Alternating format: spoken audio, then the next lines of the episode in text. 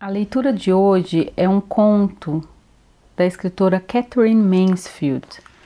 Esse conto está publicado numa coletânea chamada Os Melhores Contos de Catherine Mansfield, com seleção de Guilherme da Silva Braga e tradução de Denise Botman, pela editora LPM Pocket. E o conto é A Casa de Boneca. Lendo mais contos, por Renata Teixeira. A Casa de Boneca. Quando a boa e velha senhora Rei voltou para a cidade, depois de passar algum tempo com os Burnell, ela enviou para as crianças uma casa de boneca. Era tão grande que teve que ser carregada a quatro braços pelo carroceiro e por Pet até o quintal e lá ficou, apoiada em duas caixas de madeira ao lado da porta da dispensa.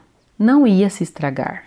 Era verão e talvez o cheiro de tinta desaparecesse até a hora em que a levassem para dentro, pois de fato o cheiro de tinta que vinha daquela casa de boneca, que gentil da parte da, da velha senhora Rai, claro, muito gentil e generoso, mas o cheiro de tinta era de deixar qualquer um gravemente doente, na opinião da tia Beryl, mesmo antes de tirarem o embrulho de aninhagem. E depois de tirarem Lá ficou a casa de boneca de um verde espinafre escuro, oleoso, realçado por um amarelo vivo.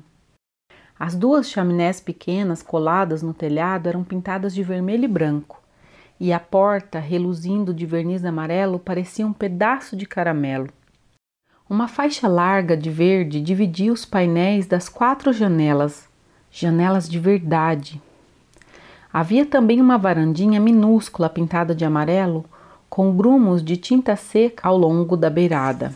Mas era perfeita, perfeita a casinha. Como alguém se importaria com o cheiro? Fazia parte da alegria, parte da novidade. Abram logo, alguém, abra logo! O gancho lateral estava preso com força. Pat conseguiu arrancá-lo com o canivete e toda a frente da casa se soltou e ali você estava, vendo ao mesmo tempo a sala de estar e a sala de jantar, a cozinha, os dois quartos. Assim se abre uma casa. Por que as casas, todas elas, não se abrem assim? Muito mais divertido do que ficar espiando pela fresta de uma porta uma entradinha sem graça com um porta guarda-chuvas e duas sombrinhas. É isso, não é? O que você quer saber de uma casa na hora que bate a porta? Talvez seja assim que Deus abre as casas no escuro da noite, quando está passeando em silêncio com um anjo. Oh! A exclamação das crianças parecia até de desespero. Era maravilhoso, era demais para elas. Nunca tinham visto nada parecido na vida. Todos os aposentos tinham as paredes revestidas de papel. Havia quadros pintados nas paredes com moldura dourada e tudo. Todo o chão, exceto na cozinha, era forrado com um tapete vermelho. Cadeiras de pelúcia vermelha na sala de estar, verde na sala de jantar, mesas, camas com lençóis de verdade, um berço, um fogão, guarda-louças com pratinhos minúsculos e uma jarra grande. Mas a coisa de que Késia mais gostou, gostou mais do que tudo, foi a lamparina. Ficava no centro da mesa de jantar uma linda lamparina de âmbar com um globo branco. Estava até cheia, pronta para acenderem, embora, claro, você não pudesse acendê-la. Mas tinha algo dentro dela que parecia querosene que se mexia quando você sacudia. O boneco pai e a boneca mãe, duros e estatelados como se tivessem desmaiado na sala de estar, e as duas crianças dormindo no andar de cima eram realmente grandes demais para a casinha.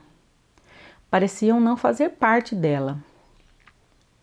Mas a lamparina era perfeita. Parecia sorrir para Késia. Parecia dizer: Moro aqui. A lamparina era real. As crianças Burnell estavam afobadas no caminho para a escola na manhã seguinte. Estavam doidas para contar a todos, para descrever, para, bem, se vangloriar da casa de boneca antes que tocasse a sineta da escola. Eu é que vou contar, disse Isabel, porque sou a mais velha. E vocês duas podem falar depois. Mas eu vou contar primeiro. Não havia o que responder. Isabel era mandona, mas sempre tinha razão. E Lote e Késia conheciam até bem demais os poderes que acompanhavam a primogenitura. Passaram entre os densos botões de ouro na beira da estrada e não disseram nada. E sou eu que vou escolher quem vem ver primeiro. A mãe disse que podia. Pois tinham combinado que enquanto a casa de boneca ficasse no quintal, podiam convidar as meninas da escola, duas por vez, para irem olhar. Não para ficarem para o chá, claro, nem para ficarem zanzando pela casa mas só para ficarem quietas no quintal enquanto Isabel mostrava as maravilhas e Lotte e Késia faziam um ar encantado. Mas, por mais que se apressassem, quando chegaram à cerca alcatroada do pátio do recreio dos meninos, a sineta já tinha começado seu toque desafinado. Tiveram tempo apenas de arrancar o chapéu e entrar em fila antes de começar a chamada.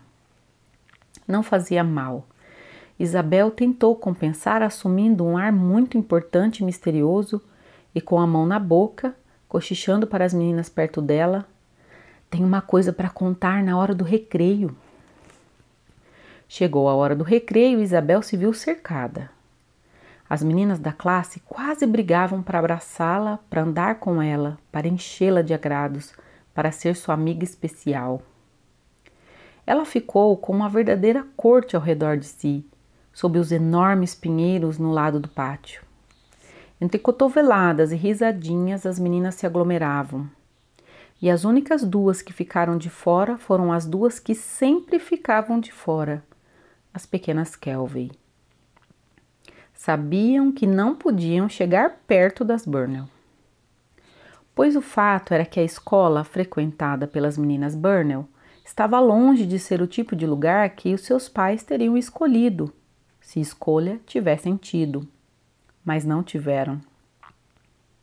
Era a única escola num raio de quilômetros, e o resultado era que todas as crianças das redondezas, as meninas do juiz, as filhas do médico, as garotas do quitandeiro, as pequenas do leiteiro, eram obrigadas a se misturar. Sem falar no igual número de meninos grosseiros e malcriados. Mas em algum lugar era preciso traçar a linha divisória ela foi traçada nas Kelvin. Muitas crianças, inclusive as Burnell, não podiam sequer falar com elas. Passavam ao lado das Kelvin com o nariz empinado, como eram elas que estabeleciam o padrão em todas as questões de comportamento, as Kelvin eram evitadas por todos. Mesmo a professora, quando a Lil Kelvin se aproximava de sua mesa com um ramalhete de flores de aparência mortalmente ordinária, usava um tom de voz especial para elas, enquanto dava um sorriso especial para as outras. Eram filhas de uma lavadeira, mulher miúda, ativa e muito trabalhadeira que ia de casa em casa durante o dia. Aquilo já era suficientemente pavoroso. Mas e o Sr. Kelvey? Onde estava ele? Ninguém sabia ao certo, mas todos diziam que estava na prisão. Então, elas eram filhas de uma lavadeira com um criminoso. Bela companhia para filhas dos outros. E tinham cara disso mesmo. Por que a senhora Kelvey vestia as filhas daquele jeito era difícil de entender. A verdade era que elas usavam retalhos das coisas que a mãe ganhava nas casas onde trabalhava. Liu, por exemplo, que era uma menina gorducha, feiosa, bem sardenta, Ia para a escola com um vestido feito com um pano de mesa de sarja verde grossa dos Burnell, de mangas de pelúcia vermelha feitas com um pedaço de cortina dos Logan. O chapéu encarapitado na testa alta era de adulto, antiga propriedade da senhorita Leckey, do correio. Tinha a aba virada na parte de trás e era enfeitado com uma grande pena escarlate. Parecia um rapazinho, Impossível não dar risada. E a irmãzinha dela, nossa Elsie, usava um vestido branco comprido que mais parecia uma camisola e botinhas de menino. Mas qualquer coisa que vestisse, nossa Elsie sempre ficaria parecendo esquisita. Era um fiapo de gente, com cabelo cortado rente e enormes olhos solenes, uma corujinha branca. Nunca ninguém vira um sorriso seu, quase nunca falava. Vivia agarrada a Liu com uma ponta de saia de Liu enrolada na mão. Onde Liu ia, nossa Elsie ia atrás. No pátio de recreio, na ida e na volta da escola, lá estava Liu, andando na frente e nossa Elsie segurando atrás. Só quando queria alguma coisa ou estava sem fôlego, nossa Elsie dava uma puxada, uma retorcida no pano da saia e Liu parava e se virava. As duas sempre se entendiam. Agora rondavam por ali. Não havia como impedir que ouvissem. Quando as meninas se viraram escarnecendo, Liu, como sempre, deu um sorriso tolo e envergonhado, mas nossa Elsie apenas olhou. E a voz de Isabel, tão orgulhosa, continuou a contar. O tapete foi um sucesso, mas as camas com lençóis de verdade e o fogão com forno também. E quando ela terminou, Késia falou: Você esqueceu a lamparina, Isabel. Ah, sim, disse Isabel. Tem uma lamparina pequenininha, toda feita de vidro amarelo, com um globo branco que fica na mesa da sala de jantar. Dá para confundir com uma de verdade. A lamparina é o melhor de tudo, exclamou Késia. Ela achou que Isabel não estava nem de longe fazendo justiça à pequena lamparina mas ninguém deu a menor atenção. Isabel estava escolhendo as duas que iriam com elas à tarde para ver. Escolheu Amy Cole e Lena Logan. Mas as outras, quando souberam que todas teriam sua vez, não se cansavam de agradá-la. Uma por uma, passando o braço pela cintura de Isabel e se afastavam com ela. Queriam contar um segredo baixinho. Isabel, a minha amiga, Somente as pequenas Kelvin foram embora, esquecidas. Não havia nada para ouvir. Passavam-se os dias e quanto mais aumentava o número de crianças que tinham visto a casa de boneca, sua fama se espalhava. Tornou-se o único assunto, a grande moda. A única pergunta era: Você viu a casa de boneca das Burnell? Ah, oh, não é linda? Não viu? Nem lhe conto. Mesmo a hora do lanche era dedicada a falar dela. As meninas se sentavam sob os pinheiros, comendo seus sanduíches com grossas fatias de carneiro e grandes pedaços de broa com manteiga. Enquanto isso, como sempre, as Kelvin se sentavam mais próximo que podiam, nossa Elsie agarrada a Liu, ouvindo também, enquanto mastigavam seus sanduíches de geleia embrulhados num jornal empapado de grandes manchas vermelhas. Mãe, perguntou Késia, Posso chamar as Kelvin só uma vez? Claro que não, Késia. Mas por que não? Ah, vice, Késia, você sabe muito bem. Finalmente, todas tinham visto, menos delas. Naquele dia, o assunto praticamente morreu. Era a hora da merenda. As meninas estavam juntas debaixo dos pinheiros e então, ao olharem as Kelvin comendo os sanduíches no papel de embrulho, sempre sozinhas, sempre ouvindo, resolveram ser maldosas. Emily Cole começou a cochichar. Lil Kelvin vai ser criada quando crescer. Ai, que horror! exclamou Isabel Burnell e trocou um olhar com Amy. Amy engoliu a saliva de maneira muito expressiva e assentiu com a cabeça, como via a mãe fazer em tais ocasiões. Verdade, verdade, verdade, disse ela. Então os olhinhos de Lena Logan dardejaram. Perguntou a ela? cochichou. Duvido, disse Jessie May. Não tenho medo, respondeu Lena. De repente soltou um gritinho e dançou na frente das outras meninas. Olhem, olhem para mim, olhem para mim agora, disse Lena. E deslizando, escorregando, arrastando um pé, Pondo a mão na boca e soltando risadinhas, Lena foi até as Kelvin. Liu ergueu os olhos do lanche. Embrulhou depressa o resto. Nossa Elsie parou de mastigar. O que vinha agora? É verdade que você vai ser criada quando crescer, Liu Kelvin? Perguntou Lena com a voz esganiçada. Silêncio mortal. Mas em vez de responder, Liu apenas deu um seu sorriso tolo e envergonhado. Não parecia minimamente incomodada com a pergunta. Que papelão da Lena! As meninas começaram a rir a socapa. Lena não suportou aquilo, pôs as mãos na cintura e disparou: É, teu pai tá preso! silvou despeitada. Era algo tão espantoso de se dizer que as meninas saíram correndo, todas juntas, tremendamente alvoroçadas, loucas de alegria. Alguém encontrou uma corda comprida e começaram a pular. E nunca pularam tão alto, nem entraram e saíram tão rápido da corda, nem fizeram coisas tão ousadas como naquela manhã. À tarde, Patty foi buscar as meninas Burnell com uma charrete e foram para casa. Tinham visita. Isabel e Lot, que adoravam visita, subiram as escadas para trocar o avental. Mas Késia se esgueirou para os fundos. Não havia ninguém por ali. Começou a se balançar nos grandes portões brancos do quintal. Então, olhando a estrada, viu dois pontinhos à distância. Foram aumentando, vinham em sua direção. Agora dava para ver que havia alguém na frente e alguém atrás. Agora dava para ver que eram as Kelvey. Késia parou de se balançar. Escorregou e desceu do portão como se fosse sair correndo. Então hesitou. As Kelvin se aproximavam e ao lado seguiam suas sombras muito compridas, estendendo-se na largura da estrada, as cabeças encostando nos botões de ouro. Késia trepou de novo no portão, decidira-se, balançou-se para o lado de fora. Olá, disse para as Kelvin passando. Elas ficaram tão atônitas que pararam. Liu deu seu sorriso tolo. Nossa Elsie ficou olhando fixo.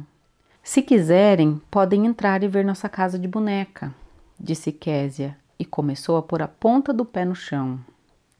Mas a isso Liu ficou vermelha e abanou a cabeça depressa. Por que não? perguntou Késia. Liu engoliu seco e disse depois: sua mãe falou para nossa mãe que não é para vocês falarem com a gente. Ah, disse Késia, não sabia o que responder. Não tem importância, vocês podem vir ver nossa casa de boneca mesmo assim, venham, ninguém está vendo. Mas Liu abanou a cabeça ainda mais energicamente. Não quer? perguntou Késia. De repente veio uma puxada, uma torcida na saia de Liu. Ela se virou. Nossa Elcia olhava com olhos grandes e suplicantes. Franzia o rosto. Queria ir ver. Por um instante, Liu fitou nossa Elcia em grande dúvida, mas então nossa Elcia puxou a saia outra vez. Avançou um passo. Késia foi na frente. Como dois gatinhos de rua atravessaram o quintal até onde estava a casa de boneca. Ali está, disse Késia. Houve uma pausa. Liu respirava ruidosa, quase resfolegando. Nossa Elsa estava imóvel como pedra. Vou abrir para vocês, disse Késia gentil. Soltou o gancho e olharam o interior. Aqui a sala de estar, a sala de jantar e ali. Késia! Oh, que pulo deram! Késia! Era a voz da tia Beryl e elas se viraram. Na porta dos fundos postava-se a tia Beryl, olhando fixo como se não acreditasse no que via. Como você se atreve a chamar as pequenas Kelvin para o quintal?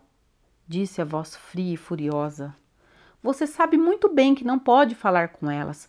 Sumam, meninas, sumam já daqui e não apareçam mais. A tia Barry desceu para o quintal e enxotou as duas como se fossem galinhas. Fora daqui já! mandou fria e orgulhosa. Não precisaram de segunda ordem. Ardendo de vergonha, encolhendo-se juntas, Liu se atabalhoando como a mãe, nossa Elsie aturdida, atravessaram o quintal e se espremeram pelo portão branco. Menina ruim, desobediente, disse brava para Késia e fechou a casa de boneca batendo com força. A tarde tinha sido horrível chegara uma carta de Willie Brent, uma carta assustadora, ameaçadora, dizendo que se ela não fosse encontrá-lo à noite em Pullman's Bush, ele viria tirar satisfações.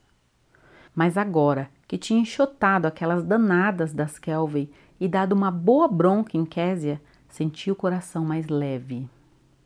Aquela pressão medonha tinha sumido. Voltou para casa cantarolando.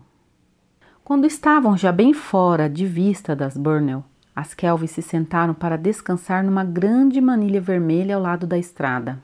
As faces de Liu ainda ardiam. Tirou o chapéu com a pena e pousou no joelho. Sonhadoras olhavam além dos campos de feno, adiante do riacho, para o retiro onde ficavam as vacas de Logan, esperando a ordenha. No que pensavam elas? Então nossa Elsie se achegou bem perto da irmã. Já tinha se esquecido da senhora rabugenta. Estendeu um dedo e alisou a pena da irmã. Sorriu seu raro sorriso. Eu vi a lamparina, disse suavemente. Então ficaram outra vez em silêncio.